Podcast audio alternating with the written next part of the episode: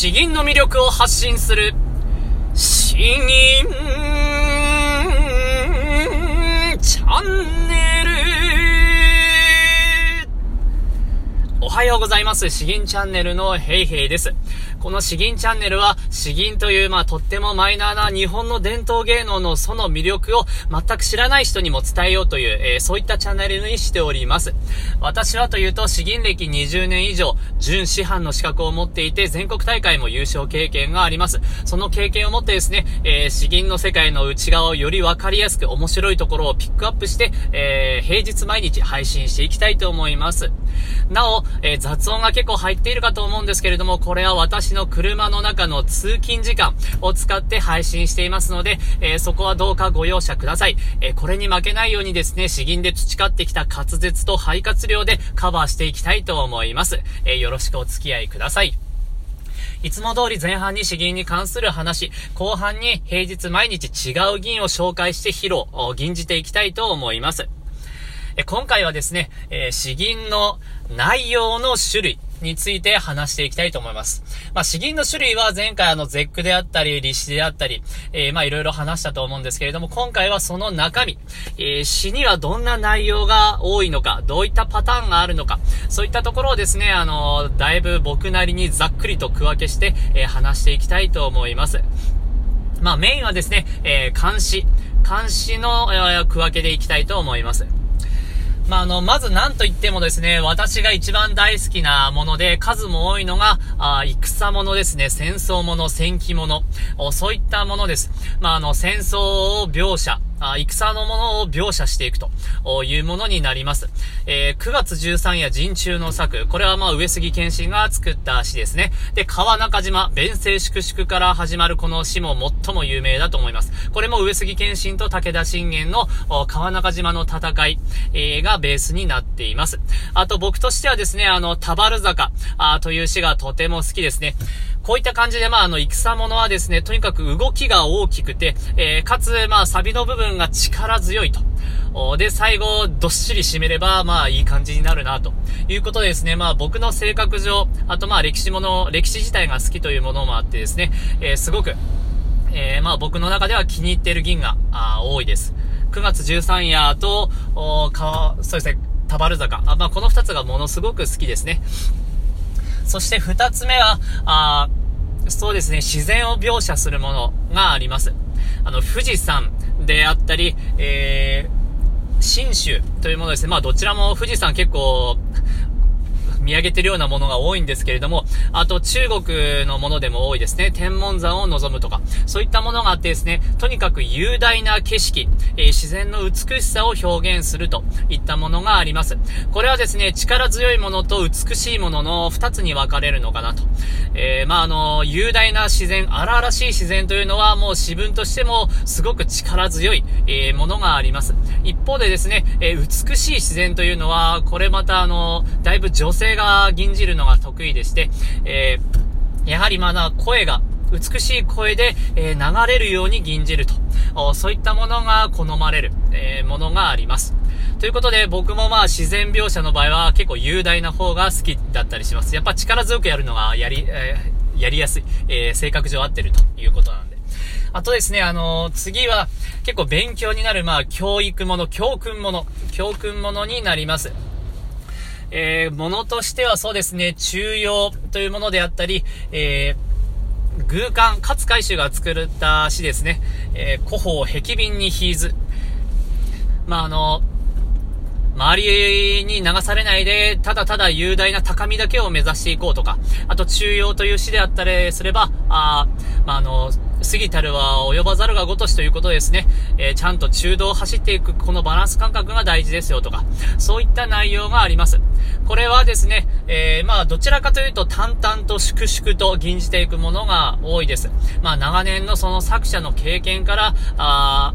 分かってきたことを述べていくので、軽くは吟じてはいけないんですけれども、だからといって、感情に乗せるというのもちょっと違ってくるのかなと思います。そしてあともう一つですかね、えー、大きく分ければもう一つだと思います。これが、あの、結構物語的な、あ風景の一部を切り取ったようなものですね。えー、結構短い物語のような感じのものがあります。春夜落城に笛を聞く。とか、道館美濃狩るの図にダイス。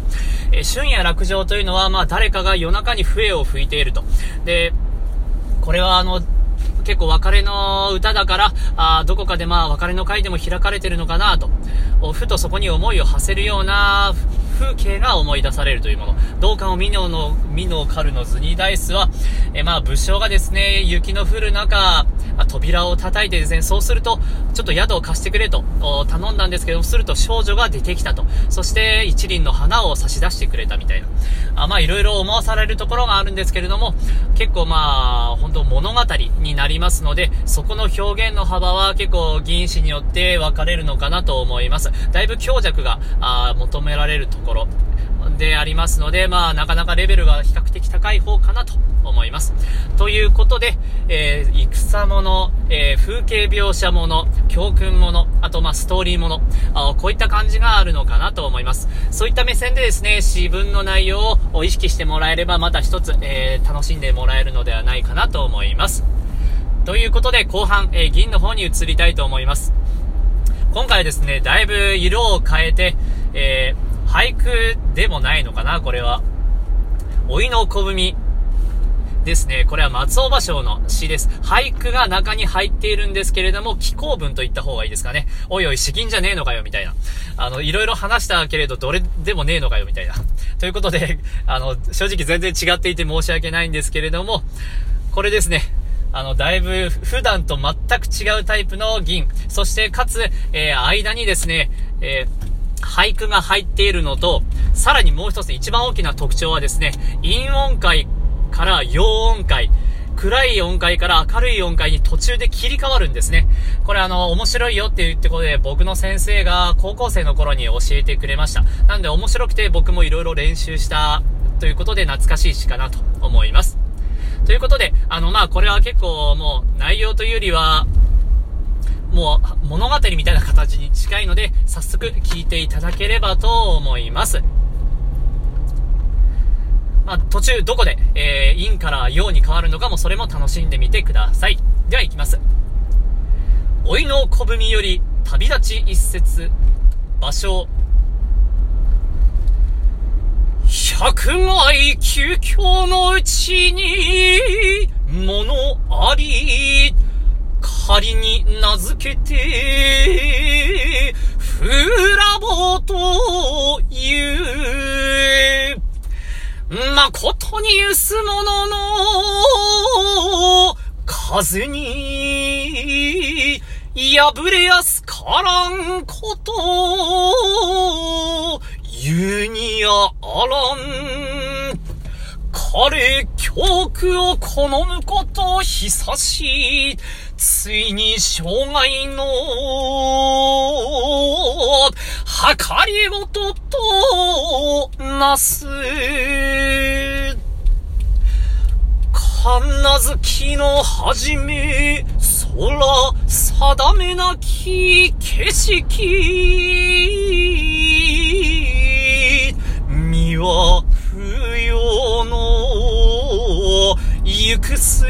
なき心地して、旅人と、旅人